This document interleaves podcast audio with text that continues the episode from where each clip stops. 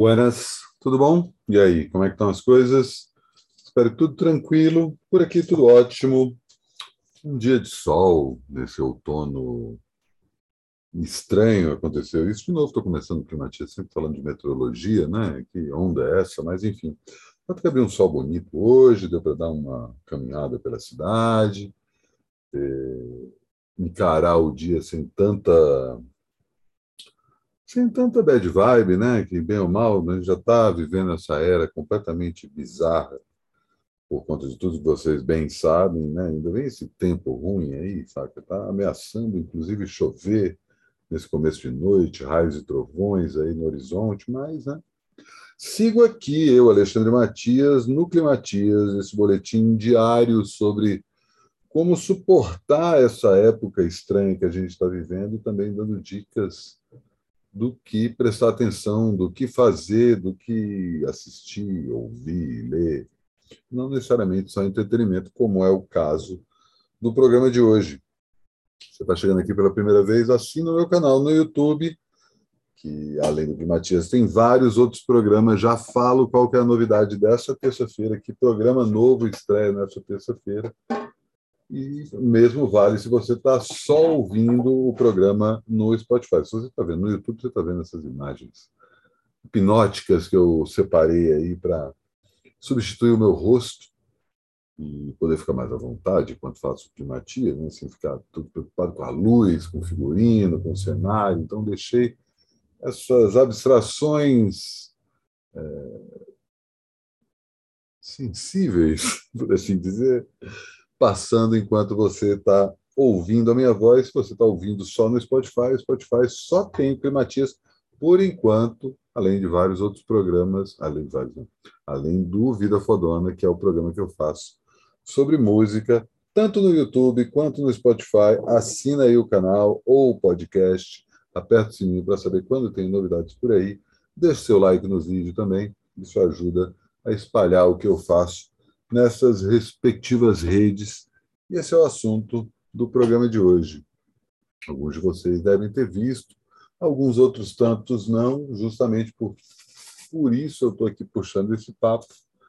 Uma matéria que a agência pública, caso você não conheça, a agência pública é uma das principais iniciativas de jornalismo independente que existem no Brasil hoje, já estão aí há mais de uma década ralando ali com vários apoiadores, vários seguidores várias pessoas engajadas em espalhar informações que não aparecem nos veículos tradicionais de mídia por uma série de motivos que a gente suspeita ou bem está ligado, né? Quem são os anunciantes, quem são os, as pessoas que estão interessadas na veiculação daquelas matérias, e a pública vai lá e também, além de fazer essas denúncias, também tem mais tempo para fazer apuração, não fica nessa correria de querer cobrir tudo ao mesmo tempo.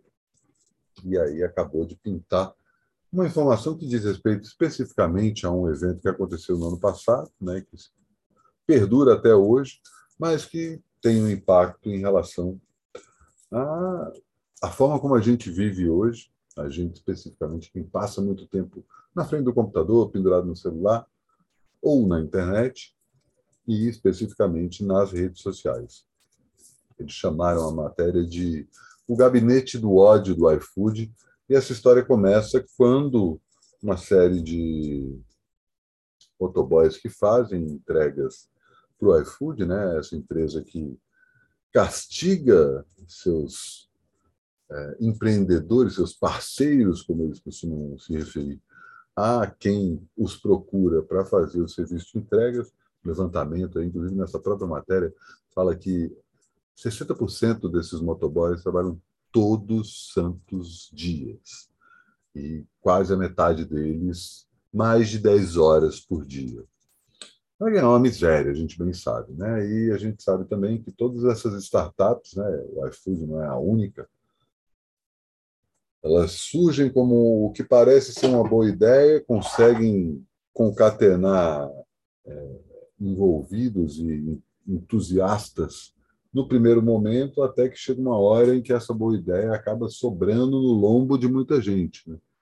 Tanto a questão do Uber, quanto a questão do, da Amazon, enfim, isso está bem acompanhando aí uma série de empresas que acaba descendo no lombo, não literalmente, mas é como se fosse, de seus parceiros, né? das pessoas que querem trabalhar com eles. Quer ganhar uma graninha? Vem ser Uber com a gente, vem é, fazer entrega de, de comida, vem trabalhar no delivery, vem, enfim, né? os desdobramentos eles sabem, mas a agência pública focou no iFood, especificamente naquele momento ali no ano passado, quando alguns entregadores de delivery resolveram, entregadores de delivery é tão estranho isso, né, usar essa, essa terminologia anglo-portuguesa, entregadores de comida é, para restaurantes e lanchonetes e tal, né? É, liderados pelo Galo, também conhecido como Galo de Briga, que estava ali num movimento de se tornar uma força política importante por conta disso. É, a reportagem teve acesso aí a uma série de relatórios e cronogramas, de reuniões e trocas de mensagens é, envolvendo agências de publicidade que trabalham para o iFood, criando aí justamente uma forma de vilanizar esse movimento que pretendia é, criar melhores, melhores condições de trabalho para os entregadores de motocicleta. O apelido Gabinete do Ódio, do ódio tem aquela origem que a gente já conhece, né? e durante a reportagem várias vezes isso é mencionado, que é uma prática recorrente no mundo da política. Né? Sempre que se cria campanha para alguém, para levantar a bola de algum determinado candidato, se cria também a campanha do B, que é exatamente o lado B, como ele se refere o tempo todo.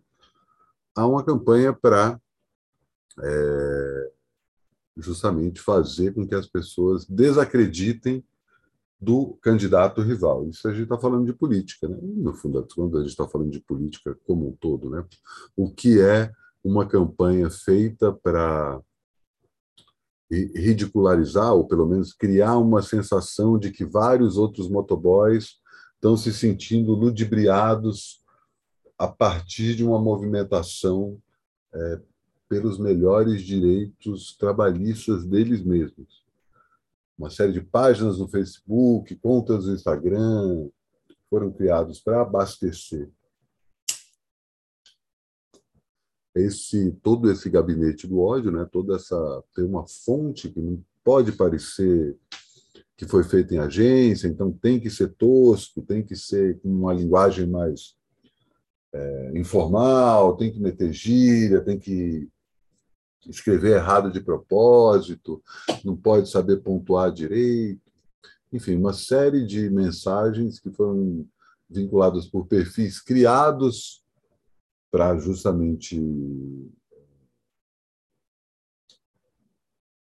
como é que fala fazer desacreditar as, as propostas que estavam sendo feitas a partir do, da mobilização de alguns motoboys a ponto de esvaziar completamente um movimento aparentemente sindical, né, de características sindicais, que poderia fazer com que a empresa arcasse com questões que dizem respeito aos motoboys, né? em vez de simplesmente é, se pronunciar publicamente, como a própria empresa acabou fazendo, eles resolveram criar essa campanha paralela para fazer desacreditar o movimento liderado pelo Galo, ao mesmo tempo em que dizem que estão tentando melhorar, né? E aí as ações são muito coordenadas, por exemplo, como o fato de uma dessas campanhas de descrédito ter aparecido não propriamente como uma campanha para vilanizar a, a, movimentação dos entregadores, mas para dizer que ah, é mais importante vacinar os entregadores do que aí entra toda a questão da vacina, já entra na mistura disso, e aí a opinião pública é de alguma forma impactada por isso, afinal de contas, essa é a intenção dessa campanha, né? Porque à medida que você vai vendo esses perfis rebatendo e falando mal, na hora que alguém começa, não, vamos fazer alguma coisa, aí um monte de gente começa a entrar na conversa e a começa a escrachar, parte para o deboche, parte para o humor, né? parte para uma coisa que não parece propriamente criada no agente de publicidade, mas foi. Né? E isso, eu vou deixar também o link, não só para a matéria, mas para alguns trechos de, de vídeos que a reportagem teve acesso, em que pessoas que trabalham nessas agências comentam, né? Ah, a gente matou o Galo, né? no sentido que acabou com a reputação dele. O Galo era possível candidato a vereador e agora não é mais. Enfim, publicitários sendo publicitários e é, acabando com a reputação de concorrentes daqueles que pagam é, para fazer a sua campanha principal. Vou deixar também o um link para um, um, fio puxado pelo jornalista Marcelo Soares, que já acompanha aí monitoramento de redes há algumas décadas, e ele comenta uma série de padrões que vão sendo sacados tipos de perfis é, são esses perfis criados só para impulsionar ou para alimentar essa campanha lado B? E aí faz toda aquela coisa de seguir perfis de celebridades, de políticos, de um ou outro político que não é tão famoso, alguma celebridade que não é tão famosa, contas meio bestas do, do, do Twitter que ficam falando é, como se o Twitter estivesse ainda em 2008, 2009, reclamando da vida e tal, para criar uma sensação de que são pessoas de fato. E, assim, meu comentário em relação a tudo isso é que isso não é novidade. Quem trabalha com internet já ouviu falar disso há muito tempo. O grande trunfo da pública é surgir com documentação que prove que isso está falando é muito mais do que uma especulação, uma teoria, que parece que, enfim, que isso realmente acontece. E se a gente está falando de uma empresa, isso acontece com várias outras empresas, e aí fica essa dica que o próprio Marcelo dá quando ele comenta esse, esse padrão dos, do, das contas criadas para criar um, uma desavença aí nos diálogos, né? desvirtuar a narrativa, para usar esses termos que publicitários tanto gostam para puxar justamente a história para o lado deles. Né? Que, ah, o iFood é uma empresa que está querendo o melhor de seus funcionários e tem alguns caras que talvez teriam recebendo dinheiro para desestabilizar, talvez gente da concorrência do iFood, enfim, todo esse papo furado. Isso acontece com a empresa, acontece com várias outras, acontece com várias celebridades, acontece com vários políticos. Né? Quantas pessoas estão usando esse tipo de recurso para justamente fazer com que a sua reputação cresça cada vez mais e a reputação de seus concorrentes vá caindo aí por água abaixo. Então, se você não tem um tweet, uma conta no Twitter que está muito movimentada, você tem lá os seus amigos, você tem mais ou menos uma ideia de quem você segue. De uma hora para outra, aparece um cara do nada ali te seguindo, dá uma sacada, pega esse fio que o Marcelo puxa aí, que eu estou citando na descrição, tanto do vídeo quanto do podcast, compara aí os padrões, né? Porque às vezes você está entrando nessa porque entenderam que, tipo, ó, essa pessoa segue fulano, fulano, fulano, provavelmente é um cara que pode ser um, alguém que ajude a repercutir isso no meio dela. Então, vamos pegar ela e, assim, se ela reclamar com a gente, se ela der like em alguma coisa que a gente está falando, mesmo que seja retweetar uma coisa para falar mal, a gente está conseguindo ser exibido para os seguidores daquela pessoa. Então, por mais que você não seja um influenciador, que você usa a sua conta no Twitter só para saber de notícias e para falar com alguns amigos, ao interagir com essas contas falsas, você está ajudando essas contas falsas a ganhar mais público. Talvez você saiba né, que não precisa, não pode interagir com isso, talvez você não saiba e simplesmente faz aquilo que a gente está cansado de ver, né? Demonstre toda a sua indignação espalhando aquela conta para mais gente. Aí, na hora que você demonstra aquilo, tem uma pessoa que te segue que vira e fala assim: é, mas esse cara falou uma coisa que tem sentido e você está ajudando a essa, essa informação a ganhar mais público. 2022, ano de eleição, ano de Copa do Mundo, ano de, ano de muita tensão lá. Então vamos ficar esperto com isso, vamos não só usar isso no nosso próprio dia a dia, mas também alertar outras pessoas. E sempre perguntar assim, mas história é verdade mesmo? Então, manda o link da agência pública, super bem detalhado, e ela faz aí também as conexões entre essas mesmas agências de comunicação, de publicidade, que também prestam serviços para políticos. Né? Enfim, é, é, com esse tipo de situação que a gente está lidando, é que vai chegar uma hora que a gente vai entender que as próprias redes sociais são feitas para isso. Né? Mas isso é papo para outro que Matias. Antes de encerrar esse programa, né, terça-feira tem mais programa novo aí pintando, além do próprio Matias.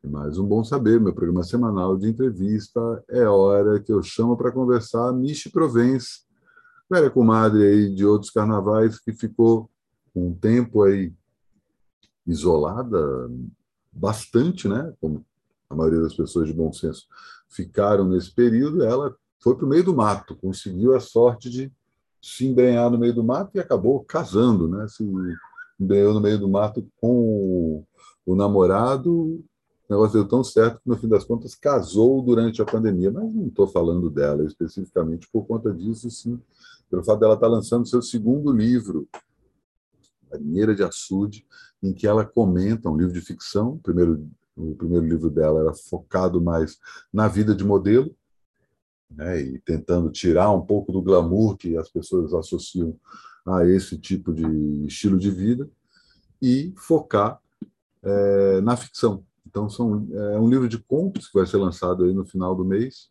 em que ela volta ali para a região em que ela nasceu, o oeste catarinense, para contar histórias que têm a ver com o crescimento dela naquela região, é uma região, como ela mesma comenta, muito pouco registrada pela cultura brasileira. A gente fala também sobre o fato de ser uma, uma região é, repleta de entusiastas desse presidente de merda que a gente tem hoje. E a gente também fala que outras coisas ela fez durante a pandemia, né? que ele corre, corre sempre para sobreviver. E o papo vai ao ar nessa terça-feira, em algum momento durante o dia. O melhor jeito para saber é assinar o meu canal no YouTube e apertar o sininho, porque assim que o programa for ao ar, você fica sabendo. Se você está ouvindo no Spotify, o link para ir para o meu canal no YouTube também está lá.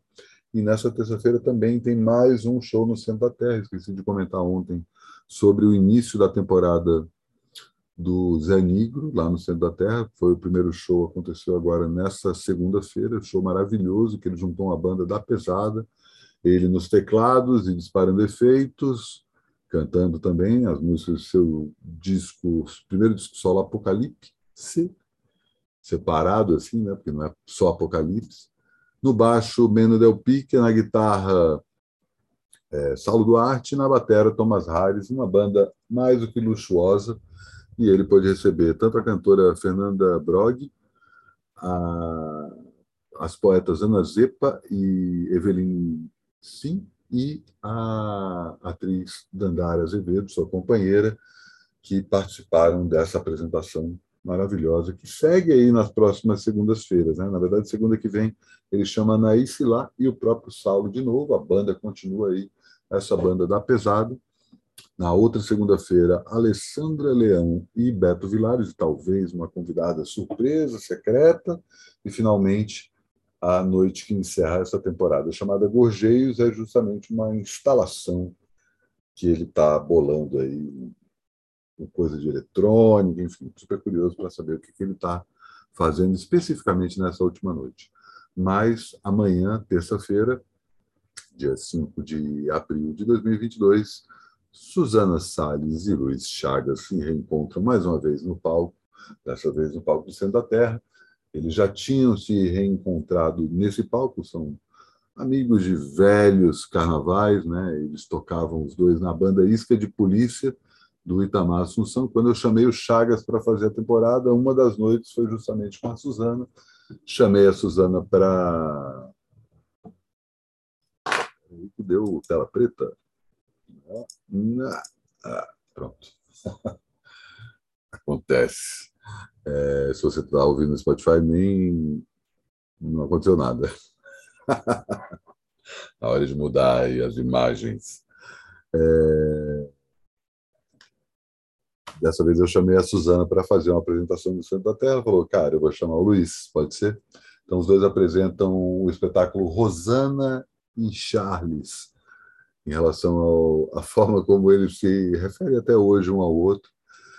Espetáculo só os dois no palco, vai ser bem bonito. Começa às oito da noite, da Terra ali na divisa do Sumaré com Perdizes, pertinho ali da, do Chorinho, da Afonso Bovero, a antiga MTV, essa redondeza aqui no condado do Sumaré. E assim me despeço de mais um Climatias, portanto, até amanhã.